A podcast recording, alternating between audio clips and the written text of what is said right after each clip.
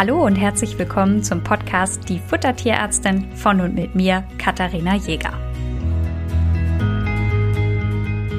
In der heutigen Folge dreht sich nochmal alles um die Futtermittelkunde. Und da haben wir ja schon ein paar Folgen dazu gemacht und heute machen wir mit den Ölen weiter, denn das hat eine nicht unerhebliche Rolle. Dazu solltet ihr wissen, welche Rolle die spielen, wer sie füttern muss, welche Öle ihr füttern muss, in welchem Zusammenhang, wie das bei Hund und Katze eigentlich so im Großen und Ganzen mit den Ölen ist und worauf ihr bei der Wahl eurer Öle achten solltet. Legen wir einfach mal los. Bei Hund und Katze gibt es essentielle Fettsäuren. Das bedeutet übersetzt, dass es Fettsäuren gibt, die Hunde und Katzen nicht selbst bilden können. Das heißt, die sind auf die Zufuhr von außen angewiesen. Fettsäuren sind Bestandteile von Fetten. Das heißt, das sind so, ja, so Atomketten, die unterschiedlich ausgebildet sind. Und zwischen Atomen gibt es immer bestimmte Verbindungen und es kann Einzelbindungen oder Doppelbindungen geben. Und im Endeffekt sind die Fette alle sehr ähnlich aufgebaut, aber sie unterscheiden sich darin, wo diese Doppelbindungen lokalisiert sind. Und manche Verbindungen können ineinander überführt werden und andere eben nicht. Und das Entscheidende ist, dass Hunde und Katzen Omega-3 und Omega-6 Fettsäuren nicht ineinander umbauen können. Es ist also nicht so, dass ich sagen kann, hier eine Katze kriegt ganz viel Omega-3 Fettsäuren und dann ist sie mit allem versorgt, sondern ich muss eine Katze und einen Hund mit allem versorgen, was sie brauchen. Und das bedeutet einfach dieses essentiell. Also das Tier kann das Ganze nicht selber bilden. Grundsätzlich, je länger und je mehr Doppelbindungen so ein Fettsäure hat, desto hochwertiger ist das Ganze, desto empfindlicher ist es aber auch. Empfindlich bedeutet, dass diese Ketten kaputt gehen, durch Oxidation zum Beispiel. Und das ist bei Lachsöl und Leinöl so. Die sind zwar sehr lang, aber die gehen auch kaputt. Und da starten wir jetzt direkt mal mit einem Praxistipp.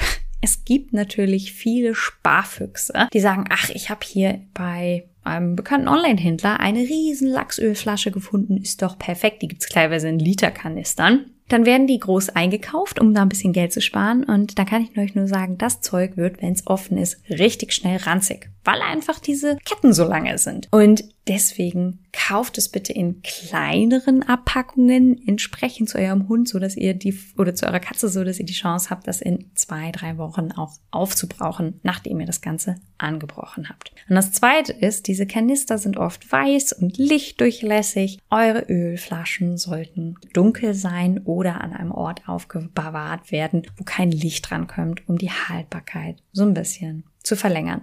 Ein Oxidationsschutz ist übrigens Vitamin E. Das bedeutet, ein Öl, das Vitamin E angereichert ist, ist in der Regel länger haltbar. Also wenn ihr da seht, dass Vitamin E einem Öl zugeführt ist, ist das einfach einer der Gründe. Die pflanzlichen Öle, wie jetzt zum Beispiel Sonnenblumenöl, sind einfach aufgrund der im, ja, in den Sonnenblumenkernen enthaltenen Vitamin E, E, Vitamin E reicher als jetzt zum Beispiel das Lachsöl und das Leinöl. So, jetzt haben wir ganz viel über Ketten und Doppelbindungen geredet und das erinnert mich sehr an den Chemieunterricht und ich dachte, dass ich darüber nicht mehr nachdenken muss, aber das kommt dann doch immer wieder und jetzt müssen wir nochmal drüber nachdenken. Ich habe jetzt eben gesagt, es gibt Omega-3-Fettsäuren, Omega-6-Fettsäuren und der ein oder andere von euch wird auch schon mal von Omega-9-Fettsäuren gehört haben. Omega-9 kann der Hund tatsächlich selber herstellen. Also das braucht es gar nicht. Wir konzentrieren uns also auf Omega-6 und Omega-3. Omega-6-Fettsäuren oder auch Linolsäuren genannt sind sowohl für Hund als auch Katze notwendig. Und dann gibt es noch die Omega-3-Fettsäuren, das sind die Linolensäuren. Und dazu gehören die Eicosapentaensäuren und die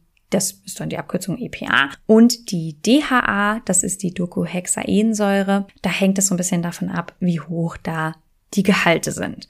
Wofür braucht denn Hund und Katze jetzt eigentlich die Öle? Das muss man ein bisschen differenzieren. Die Omega-6-Fettsäuren sind für die Haut- und Fellgesundheit und für die, ja, also der Körper besteht ja aus ganz vielen Zellen und jede Zellwand besteht aus Fetten. Und für diese Barrierefunktion der Zellwände ist eben auch eine Omega-6-Fettsäure notwendig. Omega-3-Fettsäuren, insbesondere EPA und DHA, sind für die Nervenzellgesundheit und das Nervensystem notwendig, aber auch bei Hunden und Katzen im Wachstum für die Gehirnentwicklung und die Lernleistung. Und Kleine Anekdote von mir früher. Es gibt jetzt leider im Ölbereich kein Öl, das sowohl Omega-3 als auch Omega-6 enthält. Das heißt, es ist immer notwendig für Hund und Katze mehrere Öle miteinander zu kombinieren. Wobei natürlich auch die Fette in Fleisch eine ganze Menge Fettsäuren mitbringen. Aber das muss man einfach berücksichtigen. Und es gibt im, im Handel gibt es durchaus auch Ölmischungen. Das heißt, da spricht jetzt nichts dagegen, auch Öle, die miteinander schon gemischt sind, zu kaufen. Ihr könnt aber auch einfach Öle nehmen und die selber miteinander kombinieren. Im Rahmen der Ernährungsberatung frage ich immer,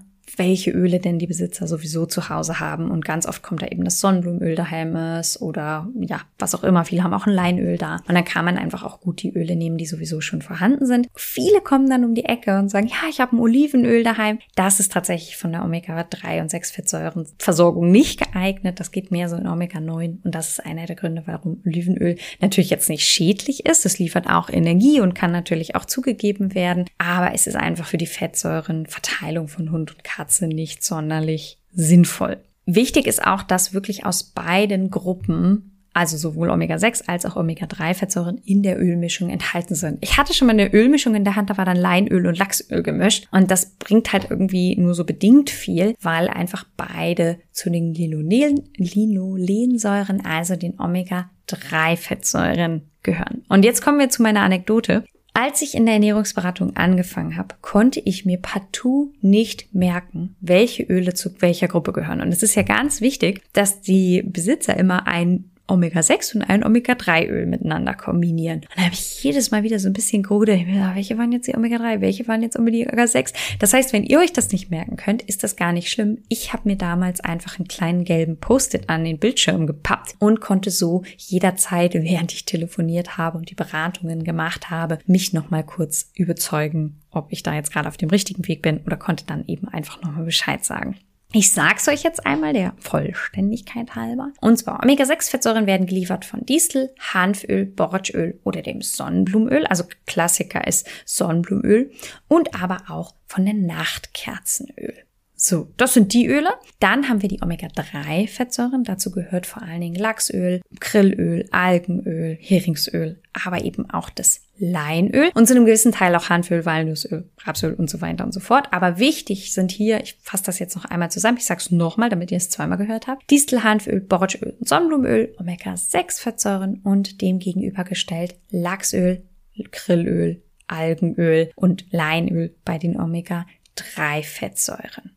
So, damit ihr euch das merken könnt, schreibe ich euch das auch natürlich in die Show Notes rein. Und darüber hinaus mache ich dazu noch Instagram-Posts, die natürlich sich zum Abspeichern anbieten können. Die findet ihr dann unter die Futtertierärztin.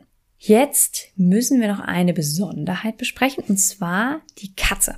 Die hat nämlich neben den Omega-3 und Omega-6-Fettsäuren braucht sie auch noch die Arachidonsäure. Und die ist ausschließlich in tierischen Produkten enthalten. Und das ist einer der Gründe, warum vegane Ernährung bei Katzen auf gar keinen Fall funktionieren kann. Die ist aber in der Regel so ausreichend in den tierischen Fetten, also in dem Fleisch und so weiter enthalten, dass da keine zusätzliche Ergänzung notwendig ist. Also die ist jetzt zum Beispiel in, ja, in Rinderteig, aber auch in Fett im Fleisch und so enthalten.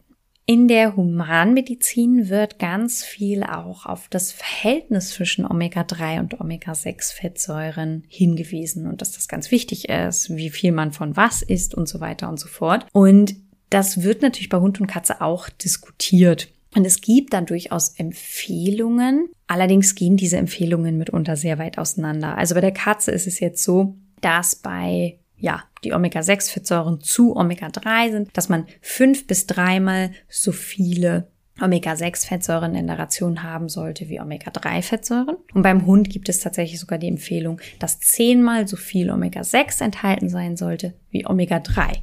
Und es gibt aber auch Empfehlungen, da sollte mehr Omega-3 enthalten sein als Omega-6. Und das mag irritierend sein, das gilt aber in einem bestimmten Zusammenhang. Und zwar haben Omega-3-Fettsäuren eine entzündungshemmende Wirkung. Das heißt, bei ganz vielen entzündlichen Prozessen, bei bestimmten Erkrankungen setzt man Lachsöl ganz gezielt ein, um eine entzündungshemmende Wirkung zu, zu erzielen. Da gibt es auch eine ganze Menge Studien und da wurde ermittelt, dass bereits ein bis fünf Gramm Lachsöl pro Tier reichen, um eine positive Wirkung zu erzielen. Ja, also das ist gar nicht mal so viel, aber das ist eben sinnvoll, Lachsöl oder Lachsölkapseln hinzuzuziehen, wenn irgendwelche Prozesse vorhanden sind oder man eine verbesserte Wundheilung haben möchte. Wer jetzt zum Beispiel eine OP hat, der kann drei Wochen vorher beginnen, schon mal ein bisschen Lachsöl zu geben, einfach um das zu unterstützen. Zugegeben, die Ressourcen sind natürlich da ein bisschen begrenzt. Wir können jetzt über Futter nicht alles retten, aber tatsächlich sind da positive Effekte beschrieben, die man sich auch durchaus zunutze machen kann. Öle sind natürlich Fett. Fett schmeckt auch gut. Und gerade bei nierenerkrankten Katzen bietet es sich deswegen an, die manchmal, wenn die sehr viel Gewicht verlieren, aus der Reserve zu locken, indem man das Futter mit ein bisschen Fett überträufelt, also zum Beispiel Lachsöl. Und manche Tiere fressen dann ihr Futter einfach besser. Das heißt, ich habe vorhin gesagt, dass wir auch heute darüber sprechen, wer denn jetzt Öle einsetzen soll. Also, wer für sein Tier kocht, eine Reinfleischdosenration hat oder eine Rohfleischration, der muss auf jeden Fall zusätzlich auch noch Öle zu der Ration dazugeben. Wer ein Fertigfutter hat, hat in der Regel ein Fertigfutter, wo natürlich auch das alles mit abgedeckt ist. Schaut aber zum Beispiel bei meinem Nassfutter mit rein. Ist da eine Omega-3-Fettsäure mit angegeben? Also ist da ein Leinöl oder ein Lachsöl zugegeben? Wenn nicht, ist davon ausgehen, also wenn da jetzt kein Fisch in der Ration ist, ist davon auszugehen, dass da nicht ausreichend in der Ration enthalten ist. Wenn das ein sehr fettes Fleisch ist, ist es nicht unbedingt notwendig, nochmal eine Omega-6-Fettsäure dazu zu geben, aber eine Quelle für Omega-3 sollte auf jeden Fall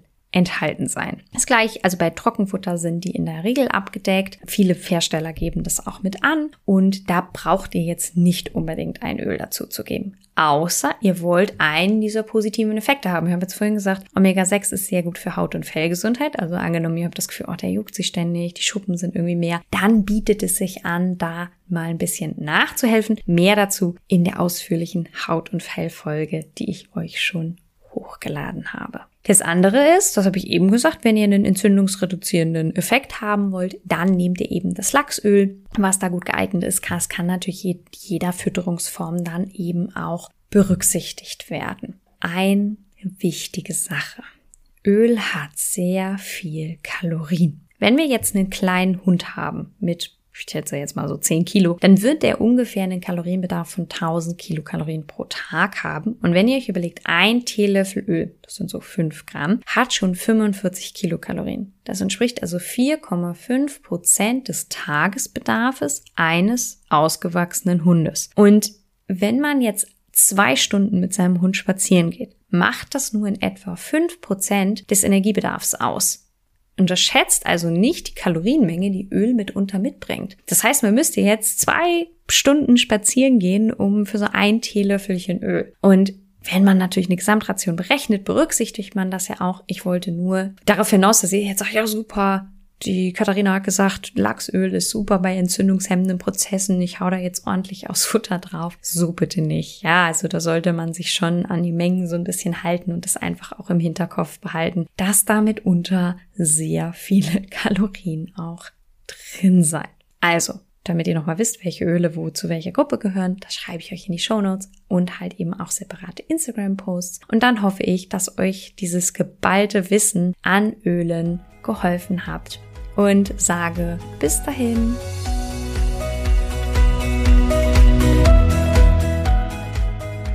Ihr wünscht euch noch mehr Fakten zum Thema Ernährung für Hund und Katze? Schaut doch gerne bei Instagram bei uns vorbei, die Unterstrich Futtertierärztin.